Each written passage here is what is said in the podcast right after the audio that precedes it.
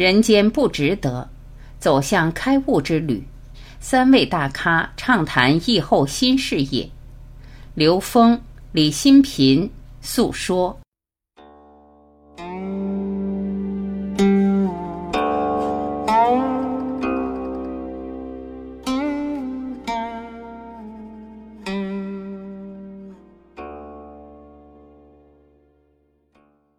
精进的是维度，见山还是山，见水还是水。诉说，新品老师讲到头号玩家，让我想起《道德经》里面也说了：“反者道之动，弱者道之用。”为什么？很多都在表现我们可能那么精进，但是要知道，精进的是维度，是意识自由度。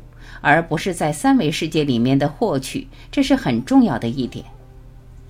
我们还讲到人间不值得，很多朋友对这个主题还很点赞，说这个名字取得好。刚才新平老师说，这个名字背后就是你执着的部分，或者说借用新平老师的话，叫你的木马程序所在。我在跟刘峰老师对话的时候，讲到什么是成功。我们在高维智慧看电影里面有关于成功的电影，刘峰老师讲到一个点，也对我很有启发。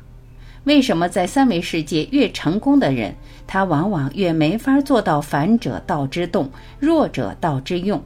他不能够像头号玩家那样掉个头。为什么他做不到这一点？因为他所谓的值得，可能有他在三维世界的一个想要抓取的点。所以这一点也想再听一听刘峰老师您怎么看？从不值得到值得。刘峰是这样，在不同的层次看生命的时候，看到的角度不一样。如果一个纯粹在三维意识里的人，我们有一句话说他叫见山是山，见水是水，他是按照他的眼、耳、鼻、舌、身、意。按照他的三维感知来感觉、来理解这个是空的，这时候往往他对生命的本质、生命的能量跟宇宙之间的这种本质关系限制在三维认知体系里面了。当他突然发现这些东西都是投影的像，一维是二维的投影，二维是三维的投影，三维是四维的投影，投影的像全是假的，这时候他就会产生一种所谓的不值得的感觉了。他觉得这些东西都是假象，他不值得为他们付出那么多的心力，为他心力交瘁。这时候他就进入了一种所谓不值得，这叫见山不是山，见水不是水的状态了。但是到这个状态以后，还会有一个层次，他会发现，在现实中看到的一切都跟自己投影源里面的认知相关，投影源里的认知是因自己执念而发生的。而所有的认知都是他跟自己圆满智慧的这种障碍，因为他自己内在具足圆满智慧，他是本自具足的，他可以任意显化出他存在的这种任意的状态。但他为什么活不出这种本自具足的状态呢？恰好是因为他的有限认知障碍了他。佛祖说的妄想执着，这个妄想是什么？其实就是执念。当他执念的时候，这执念叠加构成了这种认知，投影出在现实所看到的一切存在。这时候他就发现，原来一切存在都在帮助自己发现认知，而一切认知都是障碍。所以外在的一切都给了自己觉察认知、颠覆认知、消业的机会。这个时候他才发现，原来所有存在没有一件事不值得。他就进入另外一个境界，叫见山还是山，见水还是水。这个时候，也就是王阳明达到的这个境界，叫知行合一。这个时候，他发现他再也不在外面去找原因了。他在外面找到的所有事物的原因，都在投影源里面，在自己内在。他会通过自己内在对认知的颠覆去消业，去转化外在世界的存在状态。这时候进入了他生命的一个更高的层次，所以这就是先从值得到了不值得，然后从不值得再进一步会回归到值得，但这已经不是回归，他进入了一个更高的层次。为什么说一个人当他开悟了以后，他会发现生命中没有一件事情是没有意义的？每一件事情，每一个人在他生命中都弥足珍贵。你让他选择哪个电影是他最喜欢的，他一定说自己生命演绎的电影是他最宝贵的。为什么？因为他看到的一切人都是自己投影的，他看到的所有电影都是自己投影出来的。所以他自己是生命的导演，而且他导演出了电影中套的电影，所以最珍贵的是他自己自导自演演绎出的生命，这才是他最值得关注的电影。谢谢。诉说，谢谢刘峰老师。实际上，我们常说看那么多电影，看别人的故事，真正要反观的，无外乎就是自己人生的这部电影。也是我们真正在演绎的唯一一部电影，只不过在电影演绎的过程当中，如果你陷到某一个角色当中去，你可能会觉得这个剧本不好玩，这个剧本太惨了，怎么会遇到新冠病毒等等。但是当你能够再跳出来，去到编剧导演的这样一个角度，就像刚才刘峰老师说的。恰恰就在看电影的那个人，就是去观自己内在到底执着在哪个点上。这时候有意思的事情就产生了，你会觉得原来是这样的一个编剧的过程，就会发现那个值得的点。这个值得的点，可能不是原来你在这个角色里面所体悟到的那个值得点，但是当你能够到这个层次上来的时候，你会发现奇妙无穷。所以，祝福所有的人，祝福大家都能够在这个点上，能够以后打开一个新的事业，有一个新的人生。您看，刚才新平老师讲到一个点，让我也很感动。他说到他的妈妈最近在住院了，但是我们看看新平老师怎么做的。他透过去医院照顾妈妈的过程，去观察医院的一些人事物，领悟人生。我在这里也要首先祝福新平老师的妈妈身体早日康复，同时也向新平老师学习这样一个对待所谓的黑色的不好的剧情的部分，人生电影不好的部分应该怎么样去做。新平老师刚才就生活当中的一个小点给了我们一个启发，包括刘峰老师说，在这个时间段里面他下厨房了，烧了更多的饭菜，他更集中的去打坐了。其实这都是生活中的小点。最后这段时间，我想请教两位老师一些非常实际性的一些做法。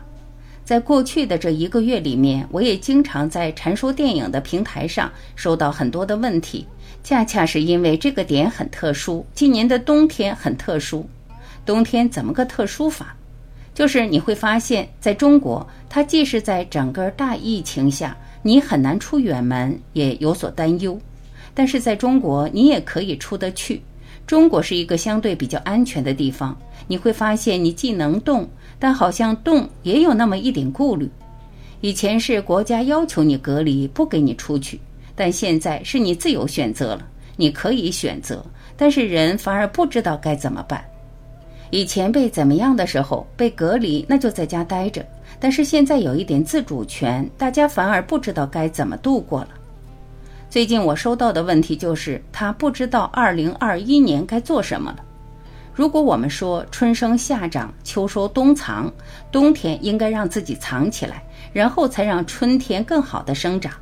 可是大家不知道春天该往哪儿长了。所以最后一点时间，我想问一问两位老师，从道的层面上，刚才我们说了很多，给大家很多高维的启发。那么，在这个冬天，有没有一些可以实际去做的事情？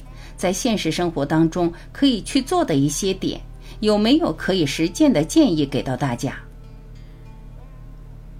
开悟之旅有开始，没有结束。李新平，因为我妈妈是骨盆裂开，所以她现在住在医院里面。其实我没有每天都去医院陪他，帮他做陪伴治疗等等。我在医院的时候，就会问自己：我为什么进到这个考场？然后我到底要看到什么？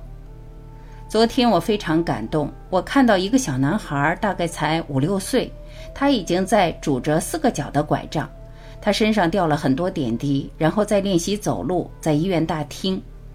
我觉得其实每个人的生命课题真的很不一样。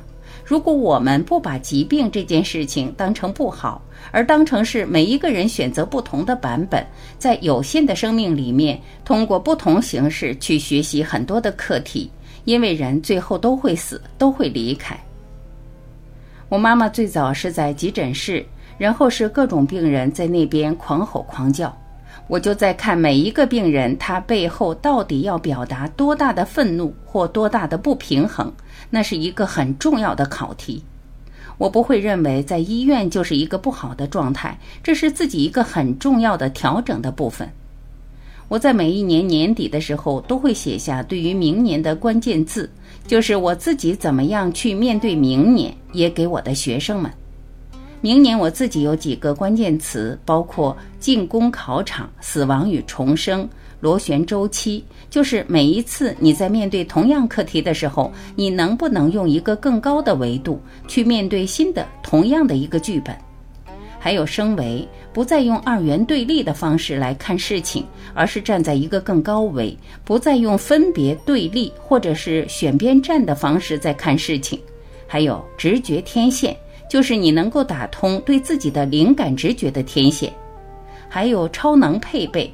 超能配备是说，其实我们有很多内在的潜能是被自己屏蔽掉的。超能并不是超能力，而是你内在应该发挥出来的潜能，应该是可以被打开的。还有最后一句话就是开悟之旅。有句话蛮好的：愚痴是没有开始，但有结束的那一天。但开悟是有开始没有结束的那一天。大家可能看过科比非常重要的一部纪录片《亲爱的篮球》，他在做纪录片的时候，还有一格一格的分镜，在画他人生的不同阶段的一些时刻，不管是困难或者是关键的转折点等等。所以我会建议自己和大家可以每天画一格，今天最重要的关键画面是什么？你可以在一周之后来看一下你这七天画出来的每一天的关键画面，然后看一下走向到底是往哪个方向走，是往更自由、更喜悦、更快乐的方向走，还是在往低沉、不开心、抱怨的方向走？当你每次看回顾的时候，不用等七天，其实每天都往前看，今天就可以作为非常重要的转折点。在今天去画出关键的转折的画面，你因为转念或者是因为感谢，你化抱怨为感谢，来作为一个很重要的转折，这是一个建议。另外，我也会建议大家，这段时间可能是所谓的冬藏，进入秋冬的时候，大家要开始往内收一些能量。我自己在这段时间也会建议学生们，把你这辈子想要完成的梦想，就在这段时间把它完成。其实，当你想要完成一件事的时候，不要拖太久。你越专注，就越能够完成你梦想中想完成的那个作品，或者是关键的一件事情。我自己是从现在一直到明年过完年的时候，会把几个我觉得重要要完成的作品会写完。这是我给大家的分享和建议。谢谢。